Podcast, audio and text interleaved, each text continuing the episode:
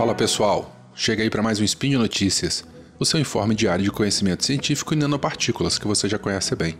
Eu sou o Werther e hoje, segunda-feira, 23 de março, conheço o Eurípides plásticos, a primeira espécie descoberta no local mais profundo do planeta e que já continha microplástico no seu corpo. Speed Notícias.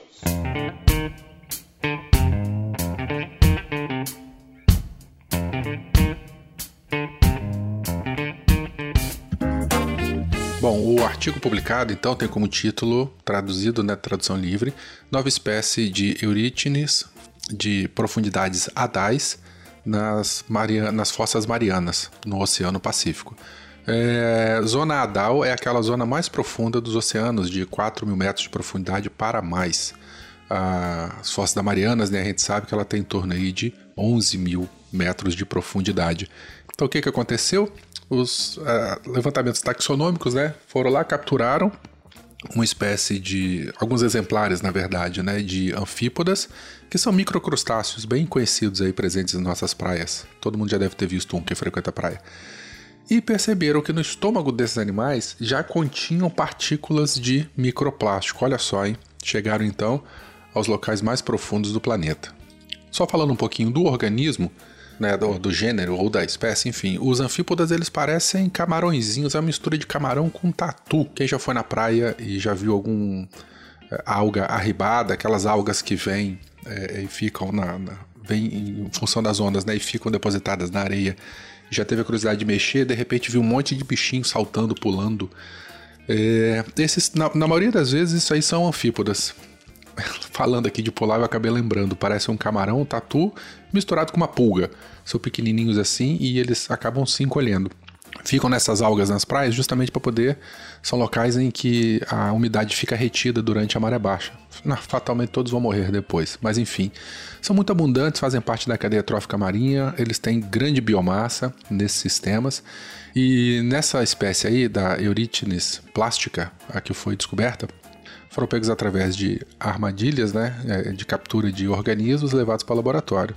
Então, durante a descrição dos organismos, fizeram é, um trabalho de. O trabalho que foi publicado, que o link está aí, é um trabalho de taxonomia mesmo.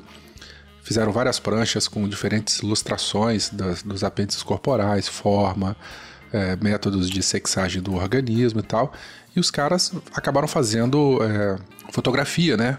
Microscópica do, do seu interior do corpo e encontraram lá fibras de microplásticos, né, do PET. É, esse, já fizemos, eu inclusive já fiz vários spin de notícias aí no passado. Quem tiver curiosidade de dar uma procurada falando da problemática do microplástico. Ai ai, e, enfim, isso aí chegou também lá nas fossas das Marianas. Os pesquisadores chamaram essa espécie né, de orígenes plásticos como forma de chamar a atenção para o impacto da poluição plástica que afeta milhares de espécies marinhas, incluindo aquelas que vivem a 7 km ou mais de profundidade, como é o caso desta. Quem falou isso foi o repórter da BBC, que escreveu uma matéria bastante interessante, um, um artigo publicado em 10 de março de 2020. A espécie em questão é um anfípode, né, semelhante ao, como eles, eles comentam aqui, né, como um camarão, é, e essa descoberta só foi possível graças ao trabalho de uma equipe de pesquisadores da Universidade de Newcastle, no, no Reino Unido.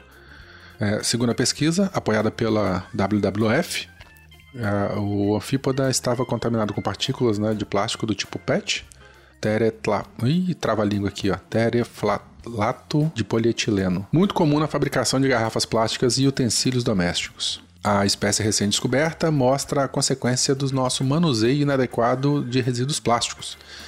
Existem várias espécies que ainda não conhecemos, que vivem em lugares mais profundos ou remotos do planeta, e muito provavelmente já estão contaminados com esse material também, comentou Heike Vesper, diretora do programa marinho da WWF na Alemanha.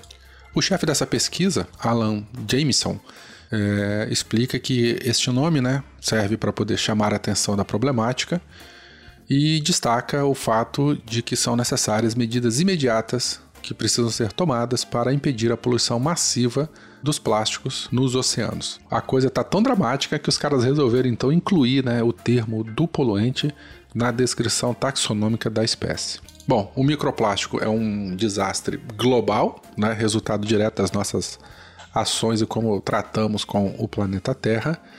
E, bom, seguem vários relatos aqui também, né? Katina Day, gerente de políticas do projeto Sem Plástico na Natureza, da WWF australiana, ela comenta que o fato do plástico estar dentro de animais que vivem nos lugares mais remotos da Terra é um desastre global. Eita, só boa notícia. Bom, então o efeito do plástico nos ecossistemas marinhos é muito mais do que é, canudo em, em, nariz de tartaruga, em baleias e golfinhos, né, os cetáceos da megafauna carismática, é, amarrados, é, emaranhados em redes de pesca é, fantasmas. Isso aí é o que a gente pode ver, né, entre outros exemplos. Mas tudo, é, todos esses plásticos, eles acabam se decompondo no mar, tá? Torna, é, se fragmentando em partículas muito menores. Então, tão ruim quanto um animal agarrado, entupido, né, é, é, com, com vários quilos de plástico no seu corpo, do lado externo que a gente pode ver e que trazem imagens né, bastante impactantes para a gente, para quem se preocupa com isso, quem tem sensibilidade, os microplásticos eles acabam entrando dentro do organismo dos animais, fazendo parte da cadeia trófica marinha. É, ou seja, o problema é muito maior também e é um problema invisível, né? Porque se você não consegue ver externamente, você acha que o problema não existe, mas ele está lá, fazendo parte então. Tudo bem, gente? É, espero que vocês tenham gostado dessa notícia. Bom, não é uma boa notícia, né, para falar a verdade, mas é uma notícia no mínimo curiosa e serve para chamar a atenção. E o seu apoio, então, é necessário para que a gente possa continuar produzindo essa ciência divertida e legal. Tudo bem? É, caso queira entrar em contato comigo, verterk.gmail.com, no Twitter, verter, K. Se tiver alguma sugestão de pauta, conteúdo, vamos lá, vamos conversar, tudo bem?